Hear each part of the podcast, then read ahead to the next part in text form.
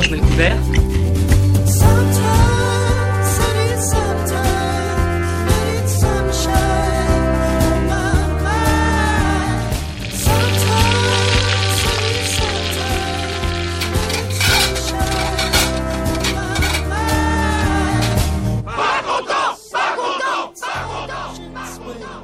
Oh, de dessert, c'est une bûche? Non, c'est clou.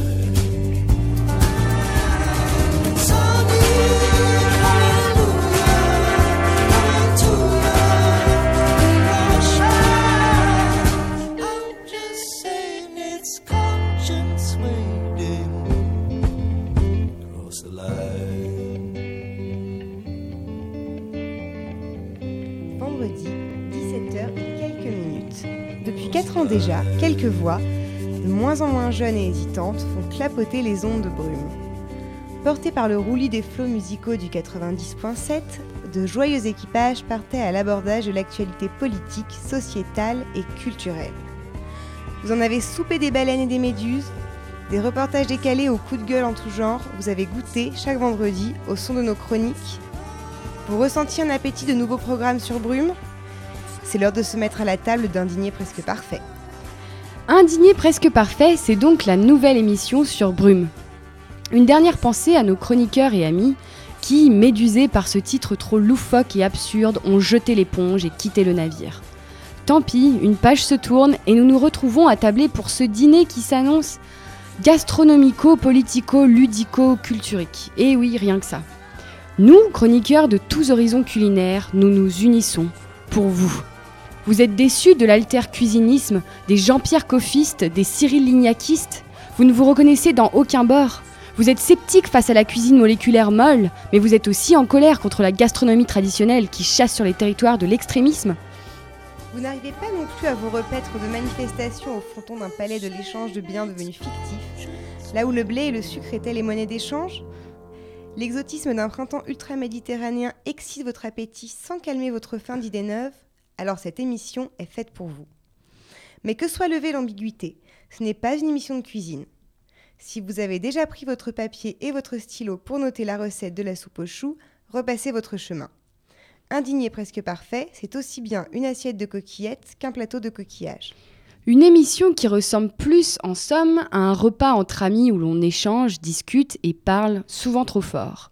Une émission où l'on n'a pas oublié qu'avant d'être celui avec lequel on refait le monde, un copain est d'abord celui avec qui on partage le pain. Toutes les deux semaines, nous tâcherons d'alimenter vos fins de semaine par un festin, que dis-je, un banquet radiophonique, mêlant reportages gratinés, papier aux petits oignons, sans jamais se départir d'une pincée de décalage. Au fourneau pour ce nouveau programme, deux voix déjà bien connues qui, outre leur homonymie, partagent la même envie d'attiser vos papilles cérébrales deux fois par mois. Léa, Et Léa. Et en guise de convive, une troupe de chroniqueurs enthousiastes que nous aurons grand plaisir à présenter au fil des émissions. Jeanne, présente aujourd'hui. et Julie, à qui nous devons notamment ce générique ficelé comme un gigot dans le four de mamie. Lionel, revenu de son périple sud-américain, d'où il nous envoyait des bouteilles de Grand Cru, et dont on est impatient qu'il nous livre sa recette de la tortue de mer. Et enfin Maxime, qui ne tardera pas à reprendre les queues de casserole à la technique. Et dernier mais sûrement pas des moindres, Victor, qui bien qu'absent de cette table, nous a livré un bon petit plat à emporter. Les présentations faites, il est temps de se mettre à table. Au menu de ce soir, Lionel et Victor sont partis à la rencontre de Roméo et de sa famille, Rome arrivés de leur Roumanie natale pour dormir dans les rues de Lyon. Après cette entrée chaude mais au relent nauséabond, place au jeu avec deux reportages signés Jeanne et Léa. Et pour finir, tel un flan aux trois chocolats, nous débattrons autour de Drive, le film sensation de Nicolas Winding Refn. Mais comme il n'est de bons repas qui ne commencent par un amuse-bouche relevé, un festin radiophonique comme indigné presque parfait se doit de commencer par un coup de gueule. C'est Léa qui s'en charge. Aujourd'hui, c'est un précepte biblique qui sert de base à ses pérégrinations sur l'actualité. Excuse-moi, mais euh, il y a des gens que, que ça intéresse, ce- ce... Non, personne. Mais pourquoi t'as choisi ce sujet, alors Pour faire parler les cons. Que celui qui n'a jamais péché lui jette la première pierre. Une prédication de la Bible qui, une fois n'est pas coutume, résonne de manière étonnamment juste avec les tribulations économico-politiques de notre planète ces derniers mois. Retour sur un été biblico-politique. Chapitre 1, acte 1, cet été, la crise. L'Europe pêche par gourmandise. Ici et là, on entend que les Européens vivent au-dessus de leurs moyens. Le grec, trop gourmand? Que celui qui ne s'est jamais retrouvé du jour au lendemain avec un pouvoir d'achat réduit comme peau de chagrin, plus de sécurité sociale et un avenir incertain, lui jette la première pierre. Une pierre en or qui se vend ces temps-ci sur les marchés, qui se vend bien ces temps-ci sur les marchés financiers, paraît-il. Chapitre 2, la Libye. Le dictateur est déchu, les dirigeants du G20, qui accueillaient jadis Kadhafi, comme un grand homme d'État, se félicitent de la chute d'un dictateur sanguinaire. Le peuple s'est débarrassé de son tyran, la communauté jette la pierre à un homme mort. On ne le regrettera pas. On, se rappellera seulement qu'à l'image de Ben Laden entraîné par la CIA, le symbole de Kadhafi reçu par l'Élysée comme un prince avait jeté un pavé dans la mare. La réelle politique, comme disent certains. Appelons cela un ricochet. Chapitre 3 La crise, acte 2. Les, agences de notation jettent la pierre à la Grèce. Les Grecs jettent la pierre à leur gouvernement. Et l'Europe jette la pierre à la Grèce et aux Grecs. Marine Le Pen jette la pierre à tout le monde. Et François Hollande jette la pierre à Martine. Une intifada à l'échelle européenne dans un continent où l'on ne sait plus qui de l'économie ou du politique domine. La faute revient peut-être, finalement, à cette fameuse main invisible, dont le cœur, où qu'il soit, est très certainement de pierre. Chapitre 4, cette semaine, la Tunisie. Des élections scrutées de tous côtés. Inquiets de l'élection d'islamiques, d'islamistes, à la tête de cette nouvelle démocratie, les observateurs internationaux jettent la pierre. À qui? À quoi? On ne sait pas trop. Ne jetez pas la pierre à la femme adultère, je suis derrière, disait Georges Brassens. Ne pourrait-on pas alors imaginer que l'élan démocratique porté par cette belle révolution puisse transformer des partisans de la lapidation, des femmes adultères justement, en religieux modérés sur le modèle des démocrates chrétiens occidentaux? Qui sait? La pierre angulaire de cette démocratie a déjà été posée en janvier dernier. Reste à trouver le, ciment suffisamment solide pour installer ce pays dans une démocratie durable. Chapitre 5 Cet été, la Palestine. Un État reconnu par le droit international? Les dirigeants de l'ONU en ont décidé autrement. Pour la sécurité mondiale, paraît-il. Ceux qui jetaient des pierres contre des chars, victimes du syndrome inversé David contre Goliath, se retrouvent encore face à un mur. Un mur de pierre contre lequel la parole laissée libre à la tribune de l'ONU n'aura pas suffi. À qui doit-on jeter la pierre pour n'avoir pas su redonner à ce peuple la, légitimité de sa terre? Chapitre 6 Octobre, France. Alors qu'une initiative plutôt heureuse de la part de socialistes en quête de légitimité remporte un franc succès, à droite, on s'aventure dans l'antigauchisme primaire. De quoi prévenir le camp gouvernemental d'un dicton qui tombe sous le sens. Pierre qui roule n'amasse pas mousse. Et l'épilogue de cette parabole en six chapitres aura lieu en mai 2012. Nos représentants français qui, face à la crise, se dédouanaient, de, se dédouanaient et se dédouanent de leur capacité d'agir en même temps qu'ils fuient leurs responsabilités, vont finir par pousser des millions d'électeurs à fuir, eux, les bureaux de vote, pour aller pêcher, à la ligne. On pourra alors s'insurger du désengagement des Français dans la vie politique, ou, comme moi, s'en remettre à la prédication, que celui qui n'a jamais péché lui jette la première pierre. Back in the day, oh, as we learned, a man was not considered to be considered. Has he not gone beyond the hills? Has he not crossed the seven seas? Yes, seven seas at least. Now all them jokers kept around just like a scarecrows in hometown. Yes, scarecrows in hometown. From screen to screen, them traveling.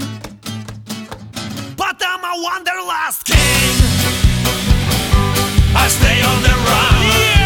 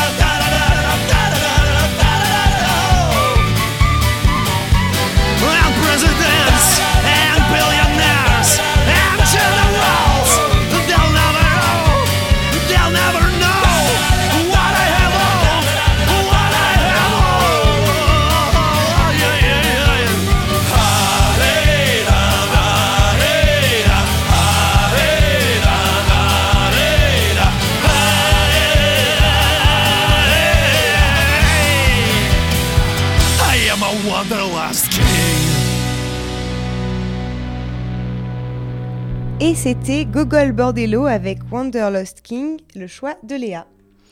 Et commençons par un sujet qui ne nous met pas vraiment en appétit. Victor, nouveau chroniqueur d'un dîner presque parfait, est allé à la rencontre de Roméo et de sa famille, un foyer Rome qui, de Rome qui sont venus s'installer ici, à Lyon. On l'écoute. Roméo, je le croise tous les jours. C'est normal, on vit dans le même quartier. Il est lyonnais depuis presque deux ans, il est marié et il a deux enfants qui ont 9 et 5 ans. D'ailleurs, la famille est sur le point de s'agrandir puisqu'un petit troisième est attendu pour très bientôt. Avant de venir à Lyon, Roméo et sa famille habitaient en Roumanie, mais là-bas, ils ne voyaient aucun avenir pour eux. Ils sont roms, alors tout était difficile et rien n'était possible. Alors oui, la France, c'est un peu leur Eldorado. Mais ici non plus, leur quotidien est loin d'être tout rose. Car même si, et comme je vous l'ai dit, Roméo est mon voisin, son quotidien, c'est la rue. Il doit se débrouiller avec quelques pièces glanées ici ou là, et ses préoccupations sont, dirons-nous, beaucoup plus terre à terre que les miennes. Chaque jour, les questions de la nourriture, de l'eau, des démarches administratives et surtout de la nuit à venir doivent se poser. Heureusement, ici, il y a un peu d'espoir pour Roméo et sa famille. Depuis quelques semaines, des habitants du quartier, des gens comme vous et moi, tentent de venir en aide à cette famille rome.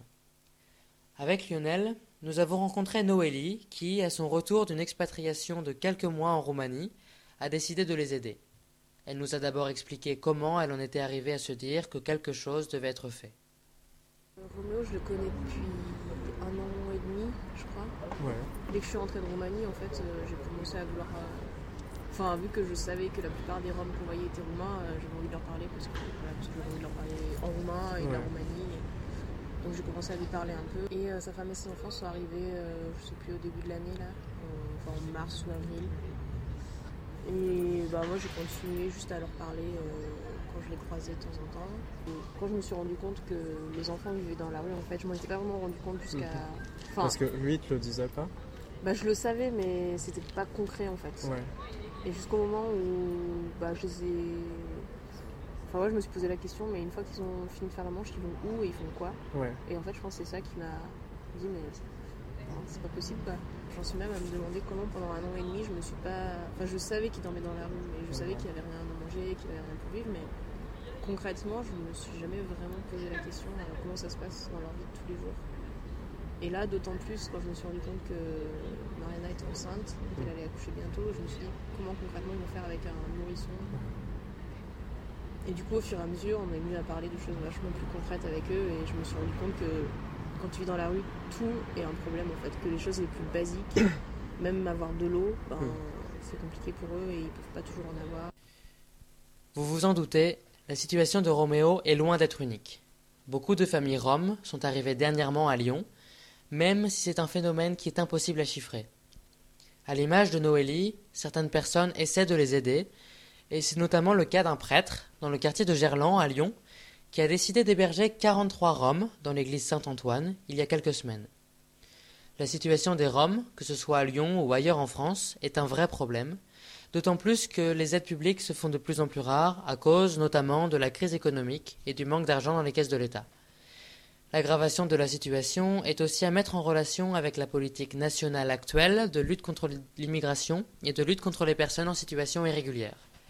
Alors même si la situation des Roms n'est pas nouvelle, loin de là, on en parle beaucoup plus depuis les événements de Saint-Aignan en juillet 2010.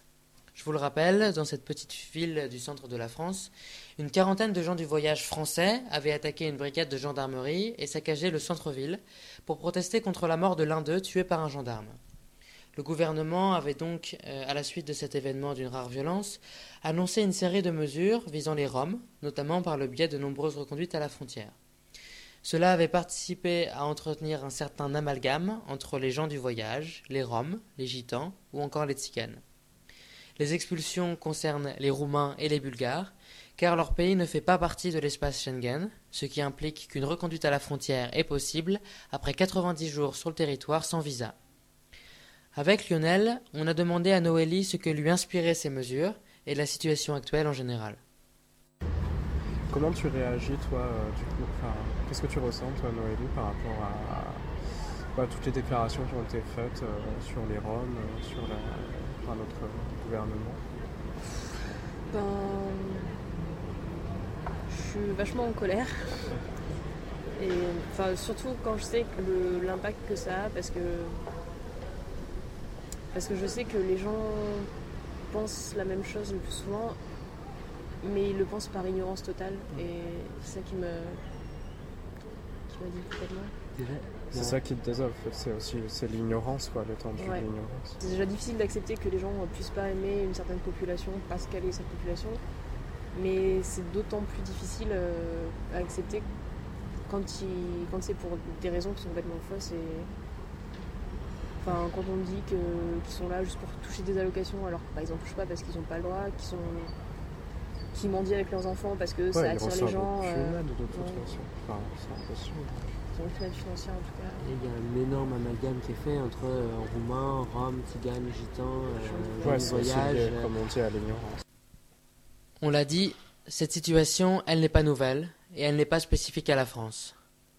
Par Rome, on entend un ensemble de populations d'origine asiatique et qui ont migré, pour la plupart en Europe, à partir du IXe siècle. C'est une ethnie au sens où ils ont une origine commune, des cultures similaires, et parlent, pour beaucoup d'entre eux, le romani ou des dérivés de cette langue. Ils sont actuellement principalement installés en Roumanie, en Bulgarie et en Hongrie, mais aussi en Espagne, en France, en Turquie ou en Grèce. On le sait, de fortes discriminations existent à l'encontre de ces populations, principalement en Europe centrale et de l'Est, où il est souvent impossible pour eux de travailler ou d'aller à l'école. Avec Lionel, on a demandé à Noélie de revenir sur l'histoire et sur la situation actuelle de ces populations roms, et plus spécifiquement en Roumanie. Déjà, jusqu'en 1850, ils étaient esclaves en fait. Ah oui. Roumanie. Donc, déjà. C'était des sœurs, c'est ça Ouais. Donc, c'était déjà compliqué, et du moment où l'esclavage a été levé, euh, bah forcément, ils avaient des situations sociales inférieures. Et même aujourd'hui, il y a toujours. Euh, enfin, pourtant, il y a une les, minorités sont reconnues. Donc dans le sens où ils ont des places réservées à l'école, à l'université, ils ont un parti politique, ils ah ont des, représentants au Parlement. Voilà, en tout cas, il y a une politique spécifique envers eux.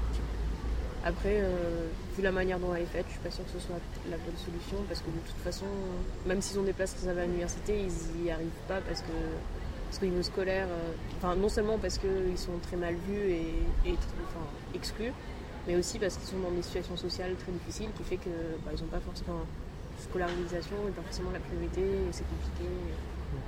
Donc la situation est très dure pour eux.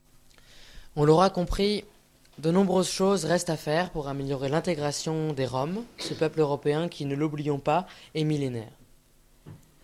Je finirai avec une très bonne nouvelle tout de même concernant Roméo et sa famille, puisqu'on a appris très récemment que la situation était sur le point de s'améliorer pour eux, car un hébergement d'urgence vient de leur être proposé.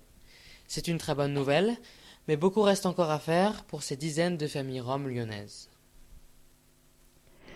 Et nous restons à Lyon, capitale de la gastronomie, mais également ville d'arrivée de notre globe-trotter international Lionel.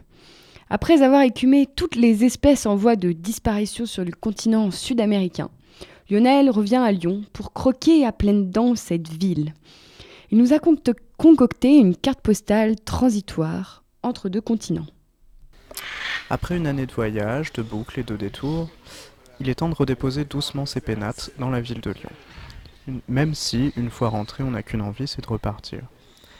Je vous propose donc quelques sons, derniers sons du Brésil, quelques sons aussi euh, d'Allemagne, de Berlin, de Pologne, et ensuite on revient enfin à Lyon, où on suit Constance pour euh, une balade sonore, et donc où je vous invite à vous réhabituer à l'environnement sonore lyonnais avec moi et à porter plus attention aux sons qui nous entourent.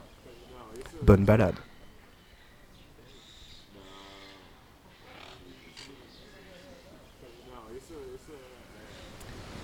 Donc en fond, vous pouvez entendre le bruit des chutes d'Iguasso, donc des cascades, dans le parc national d'Iguasso, du côté brésilien. Donc c'est juste extraordinaire, c'est magnifique. Ces cascades qui sont toutes entourées de, de de matas atlantique. Puis sur la route, on croise plein de papillons de toutes les couleurs, des plein de coati aussi qui viennent chercher euh, à manger, euh, demander aux touristes à manger. Il fait chaud, humide, un grand soleil. On voit aussi des aigles, euh, des grands oiseaux qui volent au-dessus des cascades. Ces cascades sont vraiment énormes. hein. C'est comme, euh, on peut dire que c'est les, les chutes du Niagara du Brésil.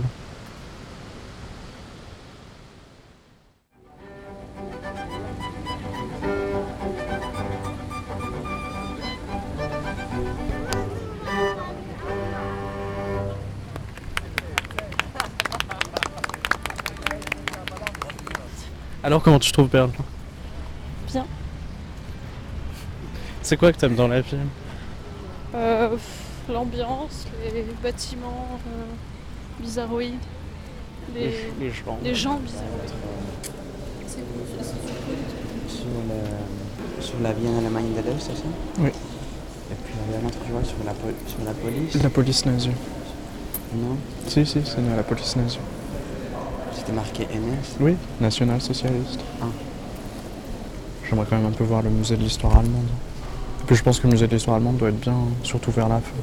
Ça doit être intéressant.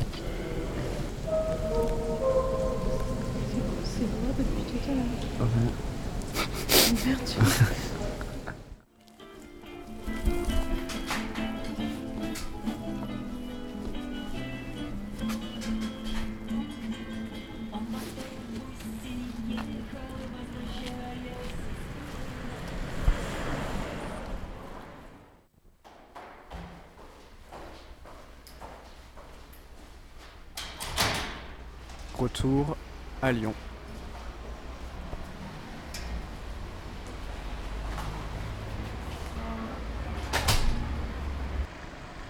Donc nous voilà dans les rues de Lyon pour euh, l'explorer de façon sonore en compagnie de Constance, qui est connue mondialement pour son ouïe euh, exceptionnelle, euh, qui va nous décrire justement les, sons qu'elle entend et les textures qu'elle ressent. De toute façon on fait tout par intuition, on se balade, on écoute. C'est dommage qu'on puisse pas écouter le bruit euh, quand elle place les chocolats. Le bruit du? Quand elle replace les chocolats. T'imagines que ça fait quel bruit? Bah je sais pas, un peu glissant, mais légèrement lisse. Comme du chocolat, enfin comme deux tablettes de chocolat qui fondent à moitié. Quand elle le pose ou quand. Non, quand elle déplace les, les plaquettes. Ah, d'accord.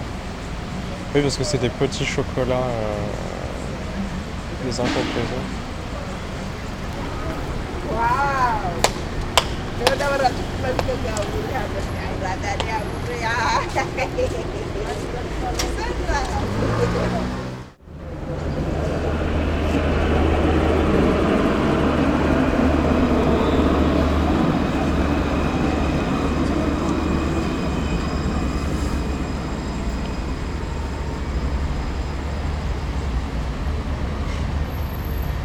Ça, ce son, c'est toujours le même.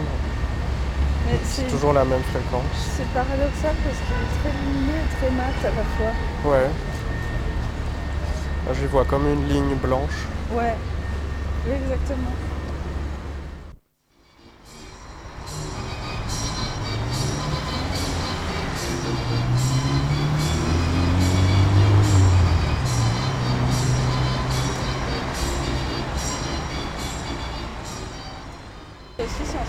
Paradoxal.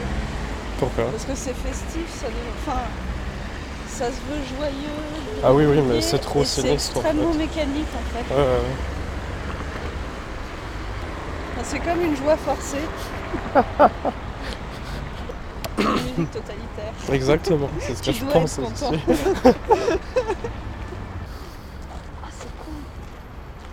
Qu'est-ce qu'il y a Il y a une bonne femme qui s'est cassée la figure là en bas, ça faisait un bruit mat et plat. On aurait été à côté. Oula, ouais, elle a l'air de s'être fait mal. Bah, elle a vraiment glissé en arrière quoi. Cas, elle se tient la tête.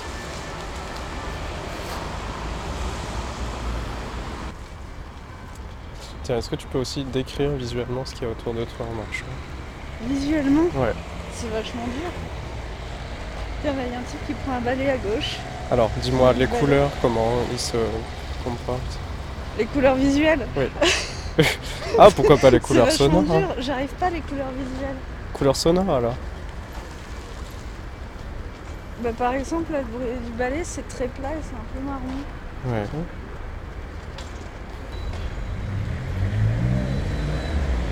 Donc ils grattent le sol. Après, les voitures à droite, c'est bizarre parce que c'est un noir qui est blanc. Enfin, c'est la... comme si les couleurs, bah, les couleurs c'est un cercle et la, la limite entre le noir et le blanc en fait. Oui. Ah, c'est vrai que j'aurais dit que c'était gris quoi, mais en même temps c'est aussi Mais à cause de mon image gris, de vie. C'est à la fois noir et blanc. C'est les deux en même temps. Ouais, ouais, ouais. Tiens, prends le. Ah, c'est marrant. C'est la forme d'une boîte. Le- C'est quoi qui est à la son. D'accord. Rectangulaire.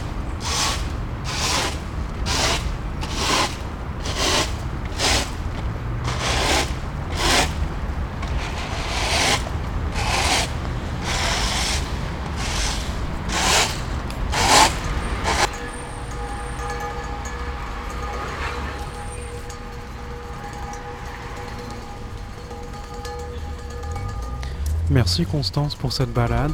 J'espère que nous en aurons d'autres et que nous collectionnerons peu à peu les plus beaux bruits de la ville, les plus agréables, les plus rares et les plus curieux. Bonne journée à tous.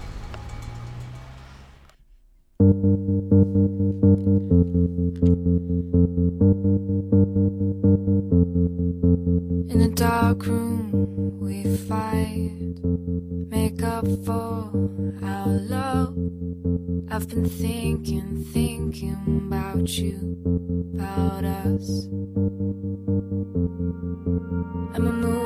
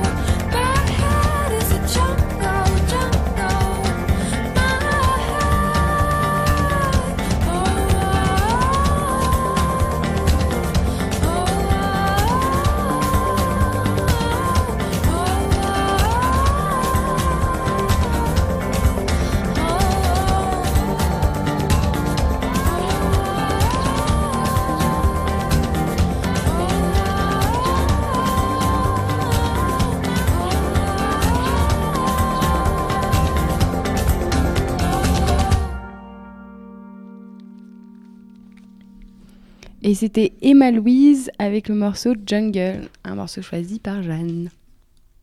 Du pain et des jeux. Quoi de mieux donc pour cette première émission que de commencer par un sujet sur les activités ludiques? Pas de sujet pointu sur les jeux vidéo, ni d'idées cadeaux pour votre neveu, nous allons vous présenter trois nouvelles manières de jouer à Lyon et ailleurs. En effet, Léa, pour cette première chronique de l'année, je me suis intéressée aux jeux vidéo. Mais pas n'importe quel jeu vidéo, les jeux vidéo d'arcade. Pour ceux qui ne connaissent pas cette discipline, c'est un jeu vidéo dans une borne munie d'un monnayeur, d'un écran et d'une console. Ces bornes sont nées aux USA dans les années 70 et ont commencé à apparaître un peu plus tard en France, dans les centres commerciaux, des bars ou encore des salles entièrement dédiées à cette pratique. L'arcade a connu son premier succès grâce au développeur américain Atari avec le célébrissime jeu Pong, inspiré du tennis de table. L'arcade a donné naissance à des mythiques jeux tels que Space Invaders qui a inspiré le pixel art, Pac-Man, Battlezone ou encore le fameux Donkey Kong. Qu'en est-il aujourd'hui de cette discipline? Avec la démocratisation des consoles de salon et du jeu en réseau d'arcade, l'arcade survit-elle grâce à un sentiment nostalgique ou est-ce que c'est encore une pratique actuelle et en évolution? C'est donc naturellement que je suis allée à la rencontre de Nicolas et Guillaume, co-gérants de Game Spirit, un magasin de jeux vidéo neufs et anciens et salle d'arcade. Ils m'en ont dit un petit peu plus sur ce sujet.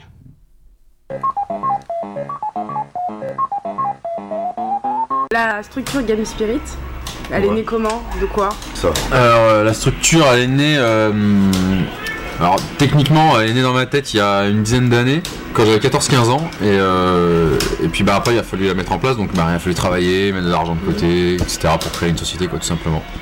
Voilà. Et le concept, comme j'ai bossé dans une salle de jeu, le concept c'était de mettre de fusionner le magasin standard, style euh, grosses enseignes, Mhm. avec une salle de jeu, puis en même temps bah, proposer ce que les grosses enseignes ne proposent pas, c'est-à-dire euh, des jeux sur les anciennes générations de consoles. Et, cette démarche un peu rétro, elle vient de quoi en fait D'une expérience euh, nostalgique euh, Bah, je- bah, à la base, je dirais que c'est de la nostalgie. Puis euh, après, il y, a un- il y a un marché à prendre de toute façon automatiquement. Donc euh, au- autant le- l'exploiter plutôt que de le laisser mourir, quoi, tout Vous simplement. êtes les seuls euh, en plus ou moins rétro. euh, Ouais, à Lyon, euh, il y a eu plusieurs boutiques qui ont, euh, qui ont, qui ont fait du rétro et un peu d'import aussi. Euh, au fil du temps, elles ont disparu euh, pour de diverses raisons, on va dire. hein. Mais euh, enfin, de mon point de vue, plutôt des raisons. euh, ils avaient du mal à, à mettre en valeur leur activité, je pense. Mhm.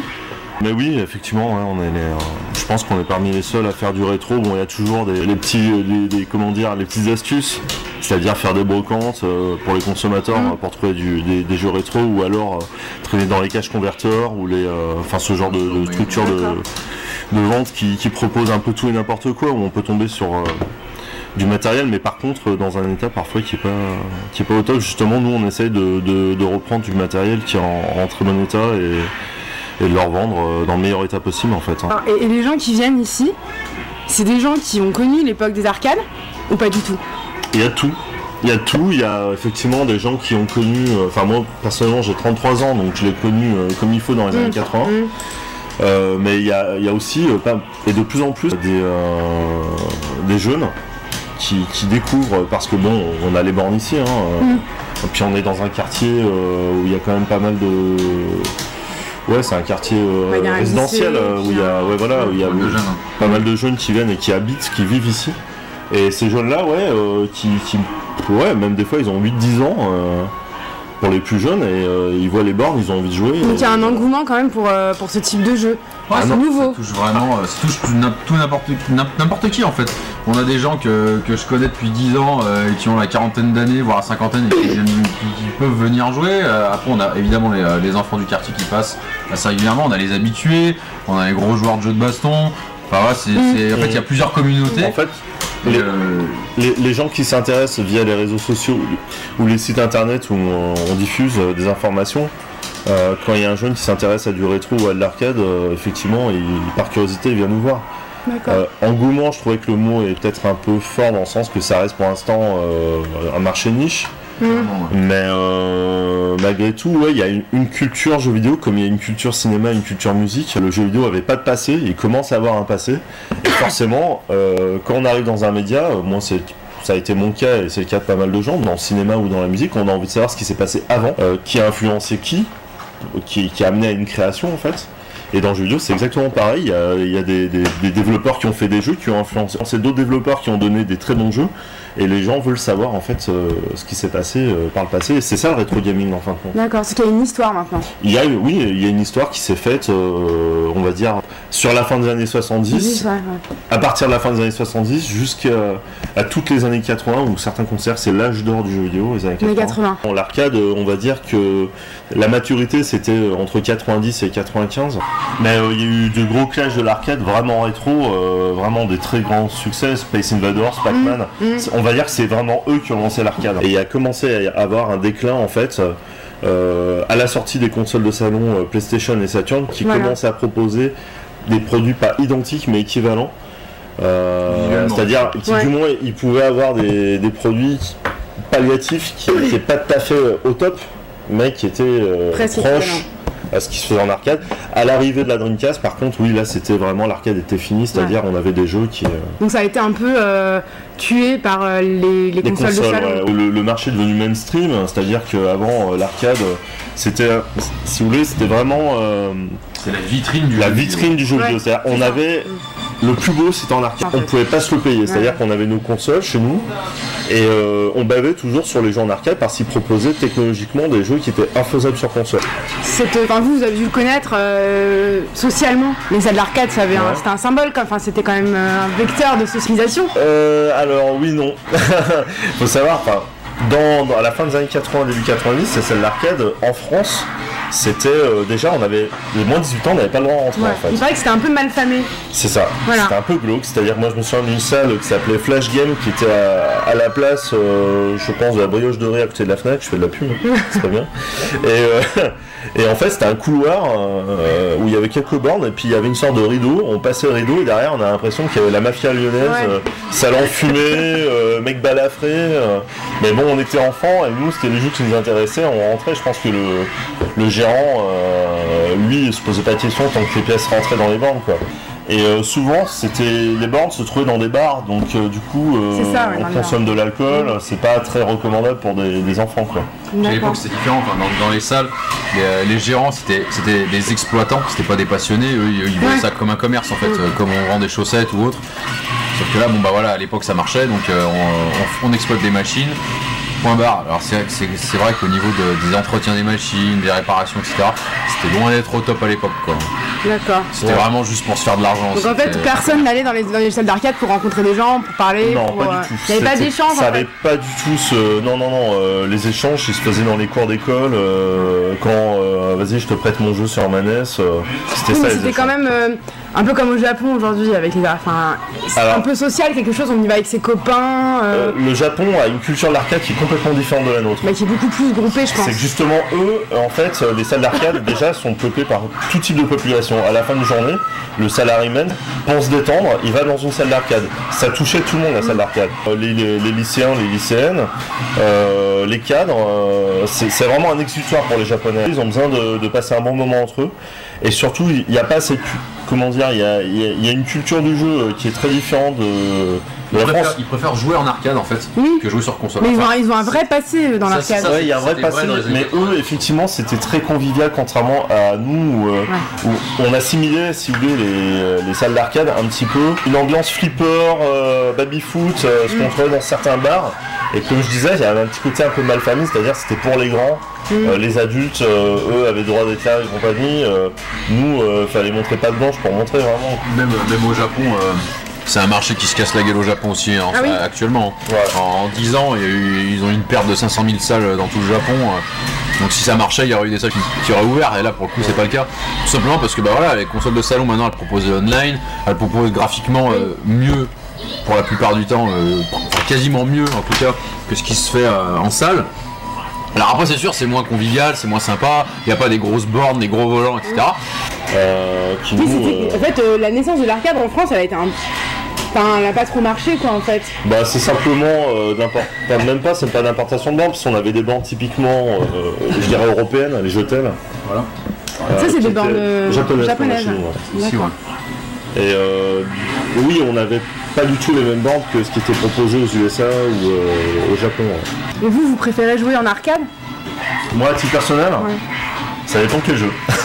il y a des jeux, je- enfin, il- l'arcade c'est certains types de jeux aussi. hein. Oui. Savoir que sur console ou PC, il y a des jeux qui sont pas du tout développés pour l'arcade, loin de là, euh, donc évidemment qui ont aucune utilité à- intérieure en arcade. Oui, il y, a- il y a des jeux, par exemple les jeux de combat, c'est- c'est préférable d'y jouer sur arcade. ouais. Il y a encore des bornes qui sont créées aujourd'hui? Oui, au Japon. ouais. Au Japon uniquement. Sur des jeux de quel type Alors, on peut avoir des jeux de combat comme euh, Street Fighter 4 euh, ou Tekken, mais euh, principalement, je dirais que c'est des jeux de danse ou des jeux, ce qu'on appelle nous les bandes dédiées sur des jeux de, de voiture.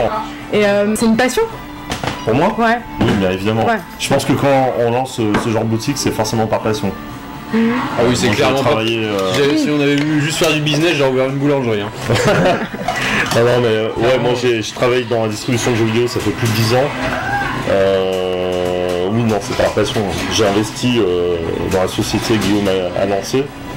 On est co-gérants tous les deux maintenant et c'est clair qu'on n'en tire pas des, des bénéfices suffisamment pour en vivre super bien. Faut forcément, si on fait des sacrifices, c'est forcément par passion. Quoi. Question, vous avez des choses à rajouter On fait un super événement euh, à la fin de l'European Street Battle, ça sera le 3 et 4 décembre, euh, double mixte. C'est organisé par nous et par le Versus Dojo à Paris. euh, avec la participation de eLive, donc euh, qui va, euh, si tout se passe bien, euh, euh, ramener de très gros joueurs japonais. D'accord. Donc euh, on, on attend en tout cas les- le- un, des, un des plus gros niveaux pour un tournoi européen sur Street Fighter 2, 3 et 4 uniquement.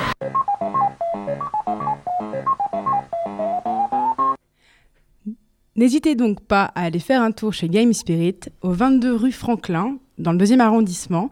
Vous y trouverez tout un tas de trésors de rétro gaming, des jeux d'occasion et neufs pour consoles et PC. Vous pourrez aussi découvrir ou redécouvrir le plaisir du jeu d'arcade, qui grâce à de vrais passionnés a encore un bel avenir devant lui. Mais dis donc, on n'est quand même pas venu pour beurrer des sandwichs. Non, on n'est pas là pour beurrer des sandwichs, hein. Alors passons tout de suite des jeux électroniques aux jeux tout aussi ludiques décrits par Léa, les Capla. Cet été, en allant au bureau, j'ai remarqué des travaux dans un bistrot abandonné. C'était rassurant de voir que j'étais pas la seule à bosser dans Lyon déserté. Une fois les murs peints et les locaux ouverts au public, c'est un lieu bien étrange qu'il m'a été donné de découvrir. Je suis donc allée rencontrer Frédéric Martin, son fondateur, pour qu'il nous explique de quoi il s'agit. Alors dans ce lieu, nous accueillons toutes les personnes, euh, tous les enfants de plus de 4 ans qui veulent bien jouer au capla. Nous, on est- nous sommes là pour euh, leur donner des techniques et des idées de construction. Les enfants vont jouer ici pendant une heure et demie. Et alors, c'est quoi exactement des caplas Alors les caplas, ce sont des planchettes de bois d'une seule taille. Vous avez euh, un multiple entre les dimensions, tellement précis qu'on peut faire presque tout ce que l'on veut avec. Hum, Et euh, c'est vrai que c'est pas un Lego, euh, c'est pas un Kenex, c'est vraiment un jeu de construction bien particulier. En bois, toutes les planchettes sont des parallélépipèdes rectangles. Les caplas, ce sont donc ces fines planchettes de bois brut vendues dans un sobre baril cubique, lui aussi de bois brut. Il faut savoir que ce jeu a été créé dans l'année 1980 par un néerlandais vivant en France et qui s'était mis en tête de reconstituer un château en briques à l'aide de petits cubes de bois. Assez vite, il s'est rendu compte que les cubes n'étaient pas la forme idéale pour réaliser tous les détails architecturaux d'un bâtiment, d'où l'idée d'utiliser des planchettes d'une forme particulière puisque trois épaisseurs pour une largeur et cinq largeurs pour une longueur. Le but, c'est, je cite, que ce volume, à mi-chemin entre la brique et la pierre, la planche et la poutre, permette désormais des réalisations ayant la précision d'une œuvre d'art et la stabilité de la pierre. Cela dit, le problème des caplas, c'est que quand nous, pauvres mortels, essayons d'initier les enfants de notre entourage, ça donne un concours de la tour la plus haute et... D'où l'intérêt d'emmener les enfants dans un centre d'animation pour faire quelque chose de productif. Et le résultat est impressionnant. Le jour de mon passage, il y avait une tour Eiffel de plus de 2 mètres de haut, un Capitole, diverses fermes et maisons d'architecture assez complexes. À tel point que je n'ai pas pu m'empêcher de demander si c'était vraiment des enfants qui les avaient réalisés. Tout à fait, oui. Euh, nous nous sommes là justement pour adapter euh, les constructions et les techniques suivant ce qu'ils ont envie de faire et suivant aussi leur âge et leur capacité. Euh, là, on en vit- il y a tout un groupe euh, de 6 ou 8 enfants qui ont fait la Tour Eiffel hier. Euh, bah, c'est un, un- un challenge collectif et nous, nous sommes là pour donc encadrer ces enfants à réaliser leur chef-d'œuvre. Et c'est collé ou c'est juste posé? Ça va pas, non? Non, non, c'est absolument pas collé, c'est juste posé, emboîté, dans des sens différents, dans des sens euh, et dans des positions bien précises. C'est que l'enchevêtrement. Et donc vous, votre, euh, votre rôle, c'est de- d'enseigner un peu l'enchevêtrement. Mais du coup, ça fait appel à des notions de physique. Et comment vous inculquez ça aux enfants? Ah bah ça c'est, euh, on a nous chacun, nous avons notre manière de, le- de, de l'apporter. Euh, On travaille beaucoup la mathématique, la géométrie dans l'espace, vraiment le travail d'équipe. On travaille vraiment tout ça avec le Capla.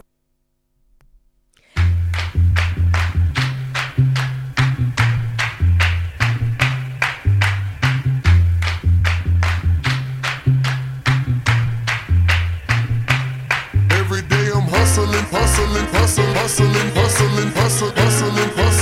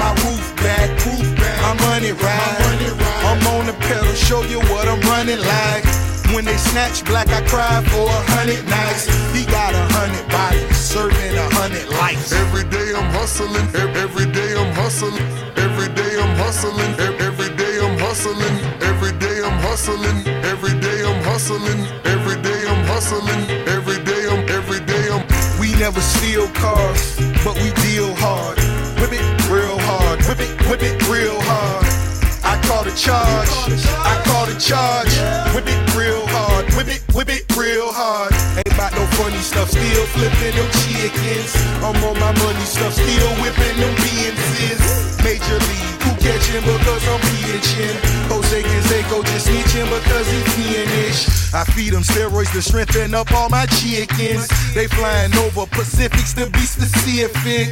Triple C's, you know it's fat. We holding sacks. So they can go on rap. Run and tell them that. Mo cars, mo O's, mo clothes, mo clothes. Every day I'm hustling, ev- every day I'm hustling, every day I'm hustling, every day I'm hustling, every day I'm hustling, every day I'm hustling, every day I'm hustling, It's time to spin my thrills, custom spinning wheels. I ain't drove in a week, them still spinning steel. Talk about me, cause these suckers scared to talk about me. Killers talking about me, it ain't no talk about me. It ain't no walking around me. See all these killers around me, lot of drug dealing around me, going down in dead county. Don't talk no 22, Magnum cost me 22. Saturday on 22. Lil' mama super thick, she say she 22. She seen her 22, we in room 22. I touch work like I'm convertible Burt. Burt. I got distribution, so I'm converting the work. work. In the MIA, yo. It's rich off, yeah, yo. Steady slanging, yeah, yo. My Chevy banging, yeah, yo. Every day I'm hustling, every day I'm hustling, every day I'm hustling, every day I'm hustling, every day I'm hustling, every day I'm hustling, every day I'm hustling,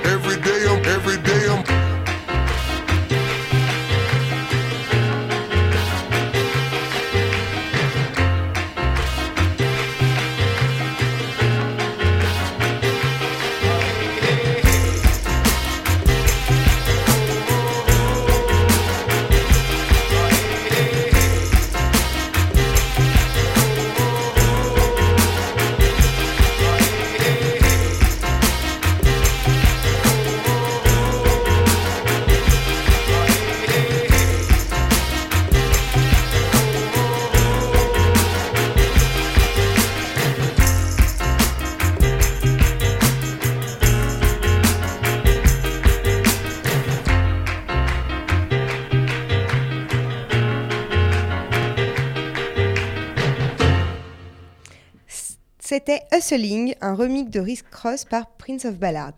Et si vous êtes intéressé par le centre Capla, vous pouvez trouver son adresse internet sur animationcapla-du6 ronalp.com. Et si vous, si, vous, si vous tapez Capla Lyon sur Google, ça marche aussi. Sachez que les locaux se trouvent au croisement de la rue Chevreul et de la rue d'Anvers. Et nous passons maintenant à la dernière partie de cette émission, une table ronde culturelle qui nous réunira chaque semaine autour d'un livre, d'un film ou d'un disque. Pour cette première, nous avons choisi le film Sensation de Nicolas Winding Refn, Drive, qui a par ailleurs été primé à Cannes du prix du scénario. Et Jeanne va nous en faire le pi- de la mise en scène, pardon, de la mise en scène. C'était donc Ismaël, notre chronique, notre chroniqueur cinématographique. Donc le pitch, c'est pour Jeanne. Alors Drive, c'est l'histoire d'un type solitaire, taciturne et mystérieux dont on ne connaît même pas le nom. Cascadeur garagiste le jour et conducteur pour la mafia de LA la nuit, il n'est pas bavard et ne serre jamais les dents. Sa vie bien rodée de gentil bad boy va changer le jour où il rencontre la fragile Irène et son fils Benicio. Pour la première fois, il n'est plus seul. Quand le mari d'Irène sort de prison, le driver accepte de l'aider à s'acquitter d'une dette. Mais la mission tourne au drame et ce personnage va se retrouver traqué par des bandits bien énervés. Il décide alors de se protéger et surtout de protéger Irène. Pour sauver sa peau, il va devoir se débarrasser de ceux qui lui veulent du mal en les traquant un à un dans une course puissante, poursuite sanglante. Voilà, et donc alors, sur le, le- le point qui, selon moi, euh, sur lequel, selon moi, le, film pêche un petit peu, c'est effectivement sur ce personnage du driver. Ce personnage du driver qui est décrit par euh, Philippe Corcuve dans une critique publiée sur Rue 89 comme le représentant du cinéma éthique, donc je cite ces termes. Donc pour moi, ce représentant-là, ce anti-héros-là, est assez peu crédible. Euh, en fait, le problème que, qui se pose dans, dans- dans ce film, c'est que ce driver un petit peu taciturne se transforme un peu trop rapidement, à mon goût, en un Terminator. D'ailleurs, la référence qui est une référence assumée en un Terminator sanguinaire. Un Terminator qui incarne la résistance face à la truanderie, face au monde de l'argent.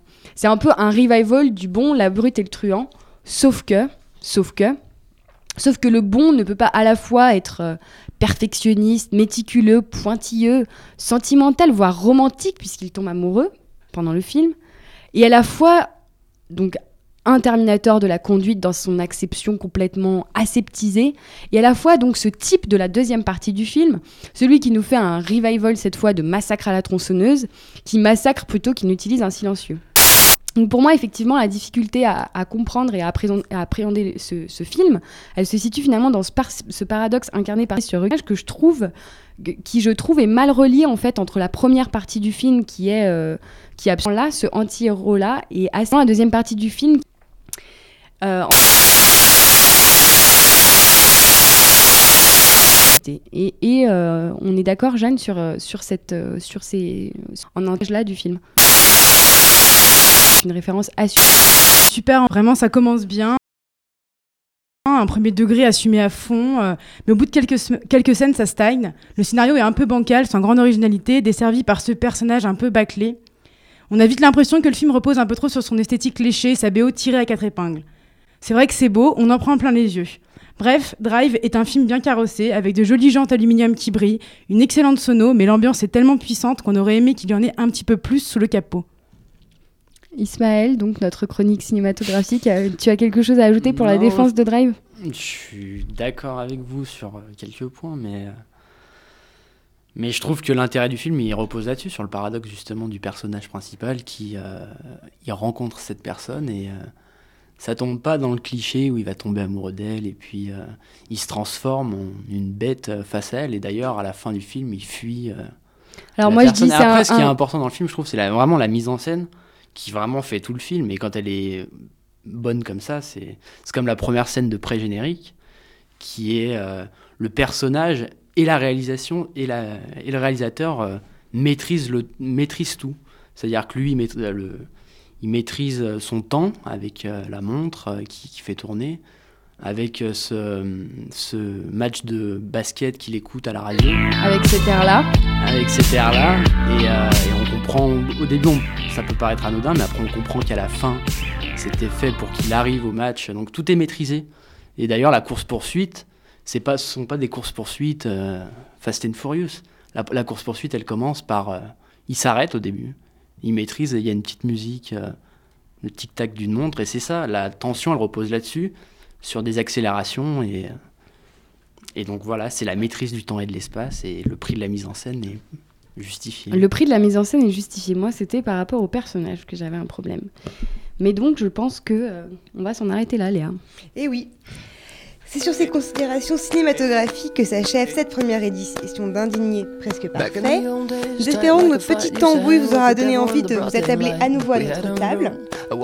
Et nous espérons vous retrouver tous très nombreux dans deux semaines. Nous allons bientôt, très très bientôt, trouver un moyen technique de pouvoir podcaster nos émissions sur Internet pour que vous puissiez les écouter, les réécouter. Et nous remercions ceux qui étaient à notre table cette semaine. D'abord Didier, merci beaucoup à la technique qui nous a assisté de son savoir-faire professionnel. Ensuite, merci à Jeanne pour euh, sa chronique très affûtée sur les jeux d'arcade. Merci à Ismaël pour euh, sa petite euh, sa participation inattendue mais fort intéressante cinématographique et merci à toi Léa d'avoir tenu le cap face à ce nouveau navire. Merci à toi Léa et merci à Julie, Victor et Lionel. Et à dans deux semaines. À très bientôt. Leaving me alone in the broad daylight. Daylight. In the broad daylight. Broad daylight. In the broad day. Please don't leave me alone. Leave me alone in the broad daylight.